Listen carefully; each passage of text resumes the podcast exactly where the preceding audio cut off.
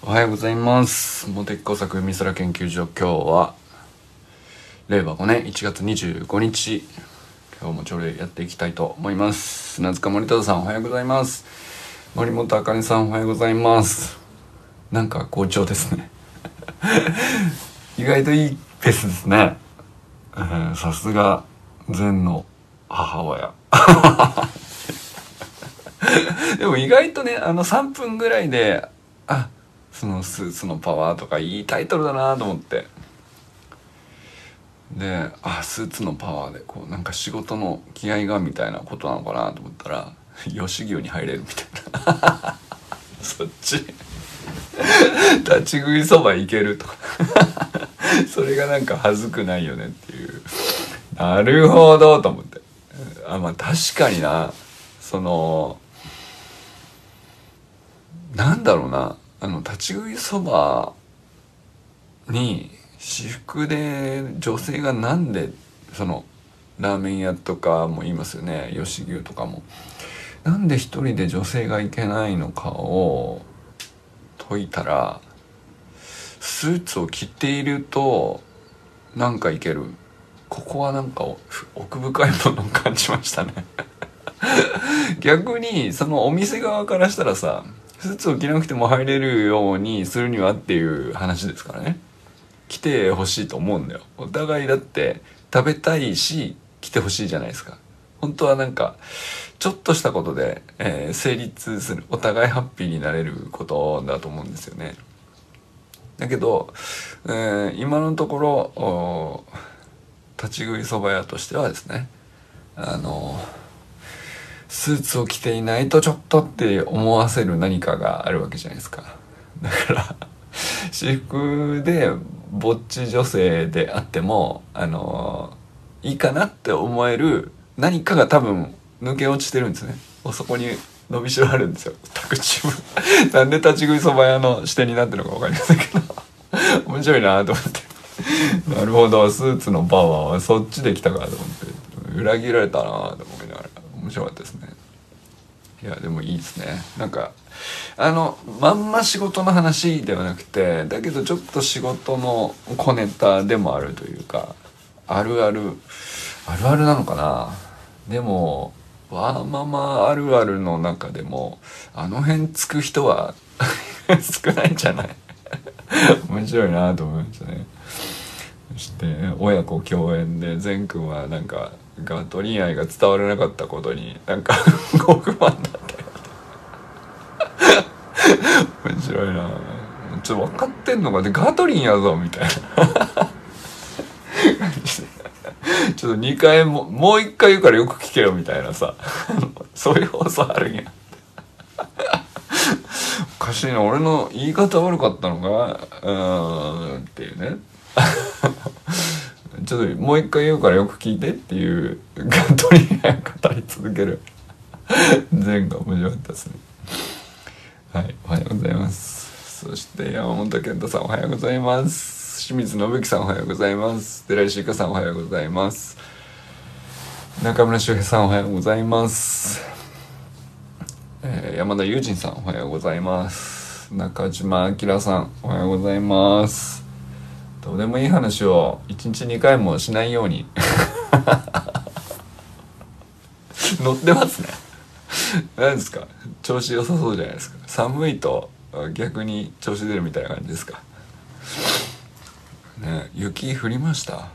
あのー、結構あちこちでね普段降らないようなとこでもまあまあ積もったりしてたみたいですけど。ちはさすがにちらついたぐらいですかね関東はね。はい。えー、なんだっけ。あの手袋なんだ。電気で温めてくれる手袋に投資せよというね。お仲同僚なんでしょうか。お仲間の年は早い方がええでという名言を言われたんだけども。えー そんなことは分かってんだと。投資が早いことは分かってても元手がない分には投資できないというですね。あの面白い話だ。なそうこうしてるうちに 踏襲してしまうみたいな。いやでもいや確かにこの気温でえー、ね自転車とかバイクとかの手はほんとしんどいからね、いやでも確かに知らなかったなあの電気で温めるグローブがあるっていうのは。もうなんか全然外出なくなったんでチャリで。車で出てしまうからな。うんなんか憧れるから買いたいなって一瞬思ったけどいや俺今の生活でいらねえなっていう どっちかっていうとそっちです。かでもスキーとか行ったらいい感じなんですかねやっぱりね。キー場とかではやっぱりさすがにしんどい時ありますもんね。まあでもあの風でねガンガン熱が奪われる時の冷たさはもうちょっと気温じゃ語れないんですよね。何ですかねあれは。まあ手がかじかんでも投資はしませんけど。いやでも痛いよなあれな。いや面白かったな。上司の上司なんですか？同僚なんですか？いいな。なんか仲良さそうで。なんかあれはどうでもいい話なのか。どうでもよくしてしまっている現状があるということなのか。あとあの臭い臭くないの話は2本立てっていうね昨日ね。あの昨日ちょっと音声配信の限界を感じたんですけどどんな匂いやったんやろうと。全くその説明されてもわからんと。そ の匂いに関しては。匂いに関してはわからんな。どんな匂いなんでしょうか。草って言われて。えー、何だったんだろう。ちょっとね逆に嗅いでみたくなってる俺がいるっていうね。どんな匂いなんですかね。まあでも金属加工されててまあねなかなかあの工場のいわゆる削り出して埃が出てで作業着から着替えてバサッてなるみたいなね。まあそういう中でこう一日やってたらいろんな匂いつくでしょうね。なんですかね。油だったり汗と油と涙にまみれる感じなんですか。なんだろうな何の匂いなんだろう。うん。そうだな。匂いに関してはちょっと音声では全く想像つかないというか想像つかなさすぎて逆にあの現場で調査に行きたいっていう。これは俺変なんですかね。なんかいろんな現場の匂い嗅いできましたけど。ね。何ですかね。どんな臭さなんでしょうか。でも本人はね慣れちゃったりするよね。なんていうか。ずあれってな何なんでしょうね。なんていうかその匂いに対してだけ慣れちゃって感じなくなるみたいな。その別に他の匂いが全く分かんなくなって嗅覚嗅覚自体が全部バカになってるわけじゃないのにその匂いだけ慣れすぎたら分かんなくなるみたいなのありますもんね。なんなんでしょうね。俺だと何かな。うん。まあでも部屋の匂いとかね分かんないですよね。人ん家に行くとあのあいい匂いみたいなあったりね店内行ったりするとあるけどでも住んでる人はなんか分かんないって言いますもんね、うん、あおはようございます。さあ今日は何ですかね。あのあなおくんがライブ配信してくれたのか。あ清水さんおはようございます。昨日くんが日体大からライブ配信してくれましたね。あれ良かったですね。あのー、そう大学ってななんかなんていうの？こんなにいい施設を要するに無償で学生は使えるっていうこと。学生時代僕ね認識できてなくてもっと使えばよかったなっていういい施設たくさんあるんだよね。あこんなにいい施設なのって感じじゃない？なんかねあの青いタータンででスタジアムのなんていうの観客席とかもすごいしさあれを自由に使っていいなんてちょっと信じられないけど。でなんだろうなまあ学外の人が入ってどうこうとかなかなかハードルあるかもしれないけどうんまあ例えばそのコーチングのコミュニティを作るみたいな時に素材動画素材とかライブ配信はこういうふうにやった方がいいみたいな経験値って絶対重要じゃないですか。あとはそのいろんな角度から動画撮ってみないと,、うんと、どういうふうに見えるのかとかあ受け取ってる側があこれだったら見たいなって思うのかとか分かんないもんなんですよね。うんだからいろんなものを試しに配信してみたり試しに投稿してみたりっていうのを実験するっていうのはめちゃくちゃ大事かなと思っててだって例えば清水さんがさあのギターのなんていうかペケペケしたあの指練習とか。いやこれなんていうの？基礎練だし、えー、曲じゃないし。見て何なのって本人も思うだろうしまああの見る前は僕もそう思ってたけど。試しに上げてみたらさ割と見れるっていうね。なんかあのひたすら繰り返し動いているものとかって割と見れるんだよね。あ公開訓練所の練習生の中に図書館あったけど使ってなかった。あそういうのね。そうそうそう。図書館とかもさまあうちもね研究所だから図書館とかありますけどなんていうかさそこにちゃんと図書のスタッフさんがついててうーんあのまあ丸一日かけてやってらっしゃる作業があるわけですよ。で図書館情報学っていう学問を専攻された方が図書スタッフにわざわざねその専門職としてついてるわけなんですよね。誰でもできる仕事ではないことをやってらっしゃるんですよ。どうやら昨日その僕の研究所の所内の人事研修で、えー、図書館のスタッフさんとちょっと話したんですけど「あそういうことしてたんですか?」みたいな。そのまあ図書館自体は利用するしお世話にもなっているんだけど、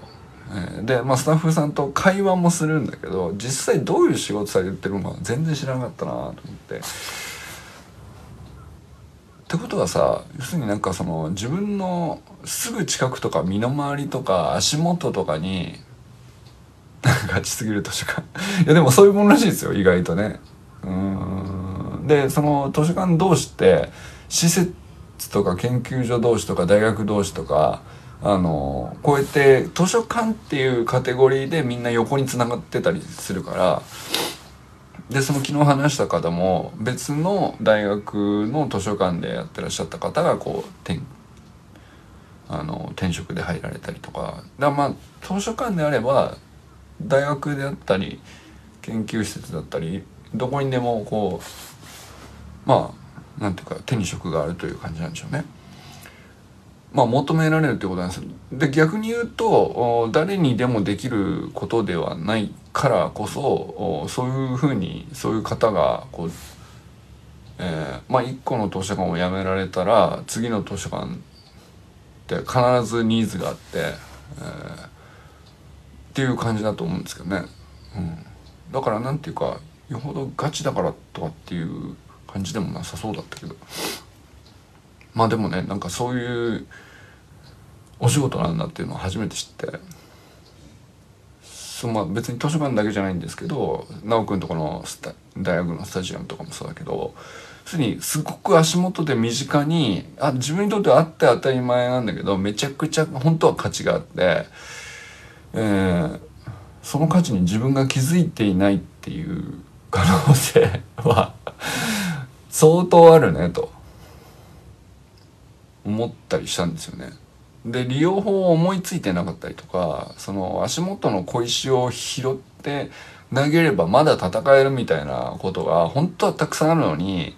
えー、足元を見ずにですねなんかあのもっと、ま、あれもこれも学べば自分はこういう風な能力が身につくんじゃないかみたいなこう外に外に行きがちだなと僕はねちょっと思ったんです自分でね。だけど自分が今所属しているところとか今身の回りとかすぐそこにあるものとか、えー、まあなんていうか努力ともまずずっと当たり前にやってきたこととか本当に足元にあったり自分の中にあったりみたいなことで、まあ、武器になるものにまるで気づいてないっていう。話が昨日はねすごい研修受けててずっと思ってたことなんですけど。あこの価値掘り起こしてないから逆にそのいらぬ、うん、苦労をしてたのかもしれないとか。あるいはそのこの価値を掘り起こしてないからあ自己評価があまり高くもっと高くなっていいところなのにうんここにも貢献してるんだみたいなところを見えてないんですよ自分でね。え そのうんそれはだからなんかあこんな足元見てないもんだなとこれ東大元暮らしというよりももうちょっとなんていうかまあ東大元暮らしといえばそれだけなのかもしれないけど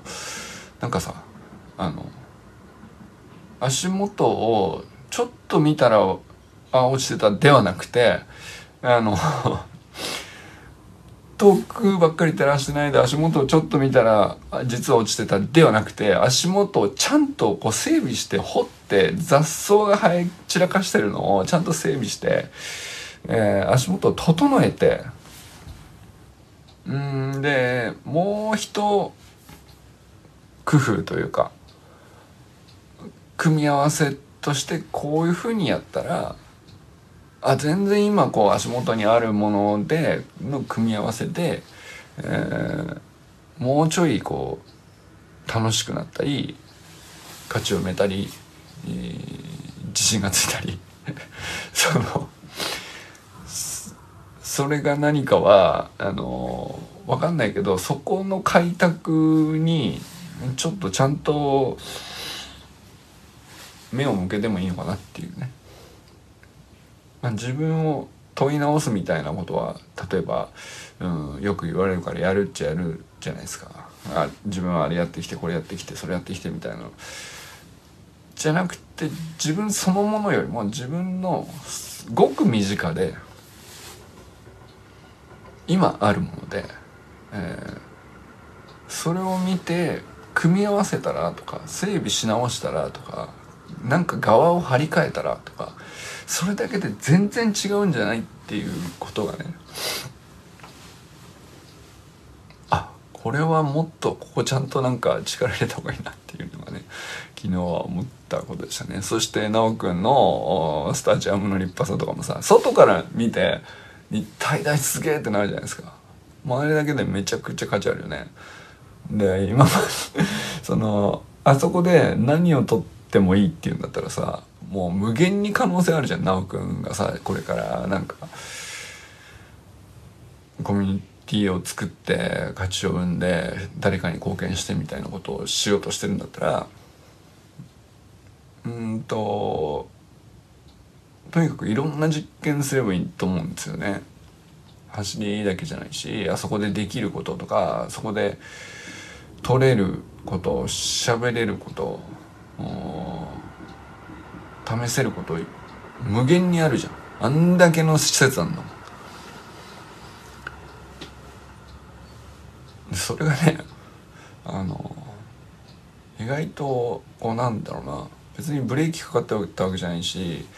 あのブロックがかかってたわけでもないのに見落としてるもんだなっていう。俺もね。っていうのね多分みんなそうなんじゃねえかなって思いましたね。うん、もう見慣れちゃってる空気のような当たり前にあってまあ自分の能力でもそうですけどこんなの当たり前にできるし別に価値があるとも特殊な能力でもないでしょっていう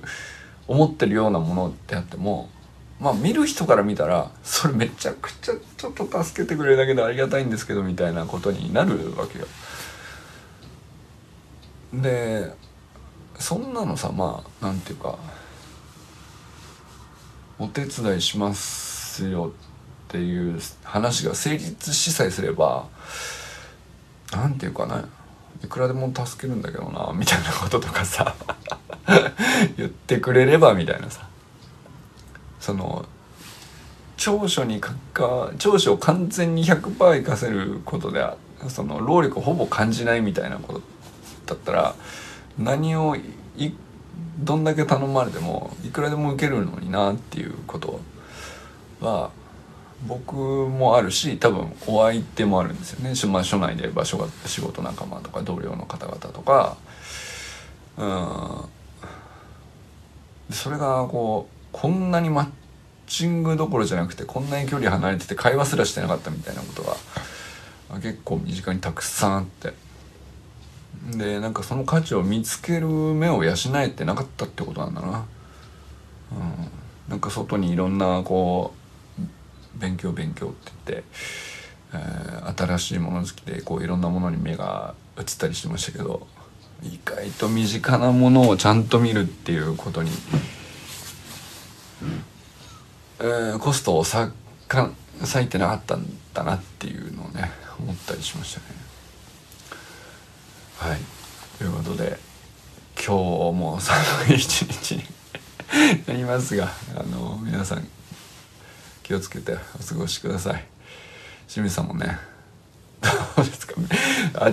茨城は寒そうやな。うち降ったどうですか？まあでもねあのこれ過ぎたらどうなんでしょうか？なんていうかね10年に一度の寒波とかってますけどこの10年に一度の寒波が来る前はむちゃくちゃこう暖冬だったりなんていうかなあの激しくなってるね。プラスマイナスが。あれなんかこう ちょっと別の話になっちゃうんですけどインスタストーリーに庭の状況上げてみました。あそうなんだ。後で見てくださいあ結構積もったのかな。そう積もるぐらいまでいくとねあの同じ寒いでもねなんかちょっと報われた気がするんですかね。あのなんこ10年に一度の寒さが来たりするとこれで本当に温暖化なのかみたいなことをあの必ず、うん、ねあるあるで上がってくるんですよ。うん、もうなんかそうだな。やっぱ難しいもんなんですかね。そういうのを分かるっていうの。平均気温ってさまあ要するに温暖化ってさ1年の平均気温があのじりじりじりじり上がってますよっていう。温暖化防止対策しすぎじゃね？とかね。そうそうそうそう。うんまあまあそうなんでその、うんと、一瞬においてはあのそれもっともらしいし説得力が成立しちゃったりするんだよね。で別に間違ってもなかったりするんだけど。あの時間軸を揃えて話をお互いにねなんかする時に時間軸を揃えて対話するって本当難しいことだよねっていうね。やっぱり今目の前でのこう実感してるクソ寒いみたいなこととクソ暑いみたいなことしか記憶に残ってない。要するになんかさそのグラフでいくとさ山の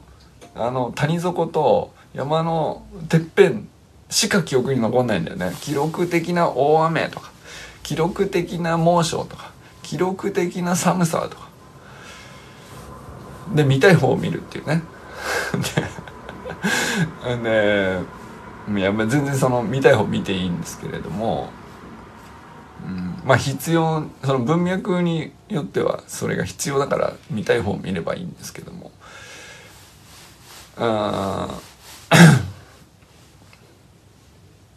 なんていうかな。あ問題を揃えるとか前提を揃えるとかイシューというのか課題というのか、うん、なんかこう絡まっちゃってこうほどけなくなっちゃうみたいなね。それってよく思うんですよね。この記録的な寒さとか。記録的な雨とか記録的な。で記録もさ要するに何ていうの？まあ、全然普段例えば雨だったらさうんと普段降らないところにたまたま降りましたみたいなことになると一瞬でちょっと降っただけで、えー、まあなんかなくもないぐらいのだからまあ普段なかなか雨が降らない、えー、例えば1時間に30ミリの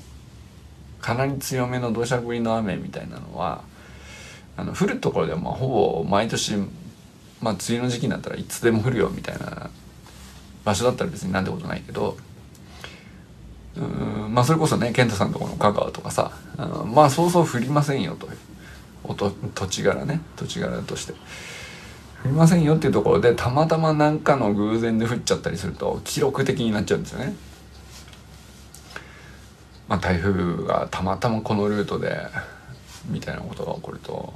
その土地にとってはめちゃくちゃ記録的になっちゃったりと。かその記録的っていうさ言葉にさめちゃくちゃこうパワーワードとしてこう頭が引っ張られちゃうんだけど何の意味があるのかは文脈とか前提揃えないとその何を話してるからはあんまり意味がないっていうことにねちょいちょいなるじゃないですか。あ友人さんおはようございます。そろそろね開業のお時間のね新さん。おはようございます。終わろうかなと思っていたらあの記録的看板みたいな話でちょっと光引っ張られてちょっと今ねそんな話をしたんですけど。まあちょっと長くなりそうだからやめとこう。温暖化と記録的寒さ10年に一度クラスの記録的寒さについてあのたまにある温暖化じゃなかったのかで、えー、すっげえ寒いじゃないかの文脈これ毎年あるんですけど、うん、これを何と言ったものかなっていうもうなんかあの10年ぐらい前までは結構ねなんか一生懸命なんていうのかな真面目にこう専門本当に専門の人がね温暖化研究の最前線の一番ど真ん中でやってらっしゃる方が、まあ、僕がこう長年お世話になってた江森正人さんっていう環境研のねあのまあまあ、トップ研究者というか、まあ、世界的にも有名な人なんですけど、まあ、その人がとにかく頑張ってあもうあらゆる業界に出かけてって、えーうんまあ、主張をするではなくて事実をひたすら並べるっていうことでこう検問活動みたいなのをものすごいエネルギーかけてで中立でいるっていうことがどれほどエネルギー必要なのかみたいなのをねまあ、僕は江森さんのこう活動から あの学んだんですけどやっぱみんなこう自分にとって見たい文脈で話を聞いてしまうしフラットになるということはものすごく技術がいるしこう客観的だったりうん、構成であったり時間軸を対話する相手と整えて、うん、そこからずらさないように話をするみたいなことっていうのは本当難しくて。まあだから一区切り10年前についたかなと思ったけどやっぱり10年経っても残るものは残るんだよね。っていうね。なんかちょっとそういうのをこう毎年思ったりするんですよね。この時期にね。あの記録あの一番寒くなる時期にさあのどっかで記録的なあの寒さを記録するんですね。世界中のどこかで記録的な寒さが記録されるんですよ。でそれを拾ってきて、えー、温暖化じゃなかったのかというふうに、えーま、必ず誰かが言うっていうことがこう繰り返されるんですけど。あのでそういう人にとっては平均気温全地球の平均の気温であるということと1年間の丸々の平均であるということとその瞬間記録的なあの寒波がその土地にたまたま訪れた。まあまあある意味それもねそのかつての気候の状態と気圧のこう動き方がこうパターンがずれちゃって今までだったら行かないところに寒波が行くようになっちゃったみたいな意味ではそれも温暖化のせいなんですけど ある意味でね。温暖化のせいで、えー、記録的な寒さがその土地においては訪れるってことが起こりうるみたいな話ですね。ちょっと込み入った踏み込んだ話をしてますけど。これは何ていうかもう言ってもねってなっちゃう。難しいとこですね。うん。でなんかでもそういうなんていうかな。別にこう純粋に思っててなんでだろうって思っている分にはそれでいいと思うんですよねなんかね。あのなんでだろうから出発して、えー、で一方ではあの温暖化って言ってる人たちは何を言いたいんだろうみたいなことを純粋に考えたらまあどこかで一致点があると思うんですけどあのそういうなんか一致点を探すためのこうフラットな対話をするっていうのはものすごいエネルギーと技術がいるので、えー、まあ10年ぐらい前にこう一段落したかなと思いつつこの10年間結局あまりなんだろうな残りの残されたこうなんていうのかなうんフラストレーションじゃないですけどどっちも双方納得いかないまんまずっともう主張変えません私はみたいなこれはそのうん温暖化を説明する側もちょっとこう手詰まりになってる感じが僕はしててこれどうしたもんかなっていう、うん、なんていうかその別に論破し合いたいわけじゃないじゃん。なんていうか事実をどういうふうに測定したらどうだったっていうだけのことなのでまずはね。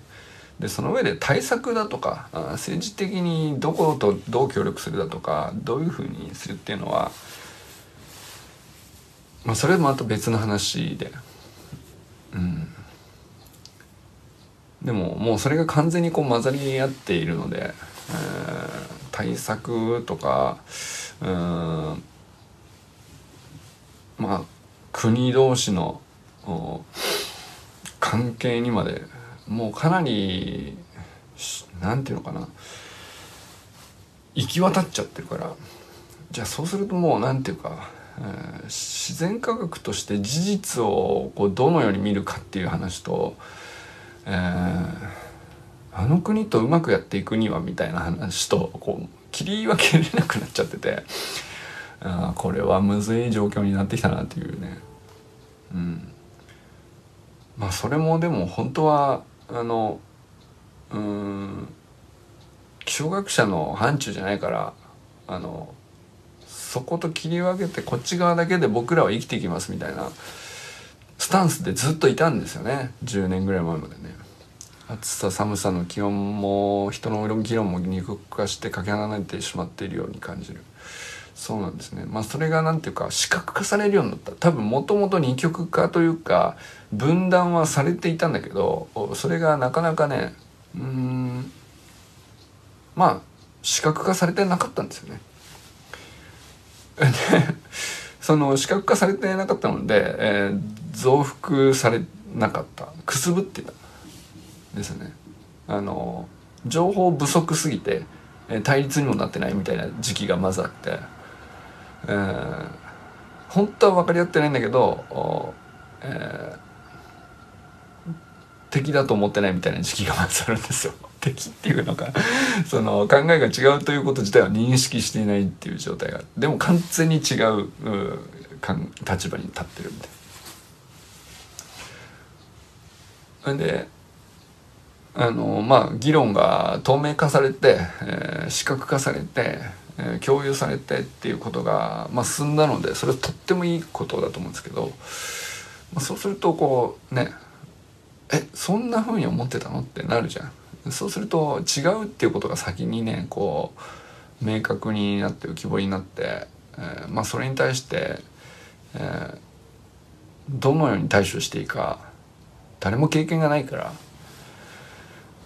あの受け止め方がよくわからないっていう。で対立が起こったり二極化という表現が踊れば踊るほど二極化が進みっていうね。でも二極化っていう言葉で分断をさらに推し進めるような表現でそれが問題だって言えば言うほどもっと分断するっていうさ。なんかその えじゃあこれはそのその記事は分断させたくてその記事を書いてるのかって言うとそうじゃなくじゃんきっと両親に基づいて。それはなくなった方がいいよね。対話できるようになった方がいいよねと思って書いてらっしゃると思うんですけど。難しいよね。でも書かないわけにもいかないしさ。事実だから。みたいな。はい、いやそれはなんかあのー視覚化とか透明性とかって必ずしもいいことなのだろうかという葛藤もありつつうんまあでもこれは進歩する進歩するというか進化するというかあ変革改善のか途上の段階として、まあ、この苦しい葛藤というか争いというか対立というか通り過ぎないと次がないんでしょうね 多分ね。うん、でなんか人の手によって解決されるもんではないのかもしれないですね。なんか時間が必要なんだなっていうのは僕はこう10年ぐらい経っても永遠に同じことやってんなって思っててこれはなんかこう、うん、前提を揃えるってすごいこう頑張ってる人の話も聞いてたしであそれに応じてくださる別の意見をお持ちの方のあこういうフェアな方もいらっしゃるんだなみたいなそそういう話もよく聞いたしで一時期あこれはひょっとして収束に向かうのかっていう期待があってた瞬間もあったんですけども一瞬で流れ去りましてあのでその後むしろ激化して、えー、しまうというですね、えー、まあ、そういう感じの10年だったなという印象ですね。何の話をしてしまったんでしょうかこれは割と突っ込んだ話をしていますね私は。比較的、えー、怖いです今の話は。まあ怖いってことじゃないか。うん、まあでも僕はそう見えてるかな。うんまあ、ポジポジションとしてはもうはっきりしてるんですけど僕のポジションは。うん、だけどまあなんかそうじゃないって言ってる人のポジションに対してもう何て言うかあの対話すれば分かるとかあの説明すればっていうところもちょっと10年前に通り過ぎていて、えー、そうするとこれ次にどうなるんだろうなっていう僕の見解もっと聞きたいですか？あなるほど。うんまあ何の見解？そうご質問いただければ基本的には何でもお答えしますけど、うん、まあだからあ温暖化そのものの解説みたいのはあの江森さんの YouTube を検索されて、えー、お話聞かれるとですねえーまあ、かなり分厚くかつ分かりやすく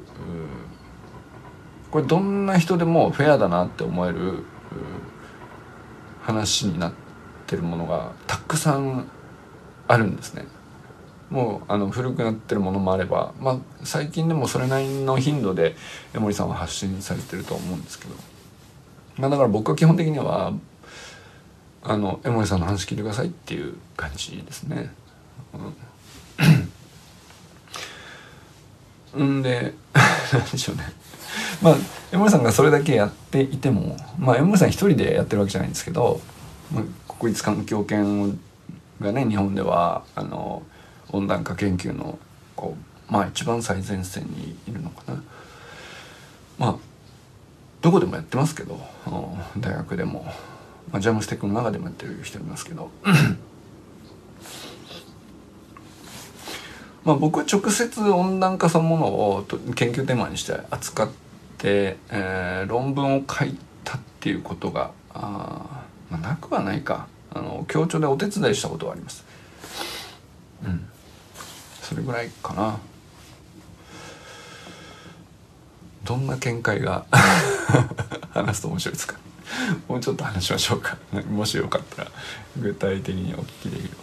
例えば、えっと、僕がジャムスティックのサイトでコラムで一般向けの解説として書いてるのが温暖あの最近豪雨が頻発するようになったのは温暖化のせいなのかと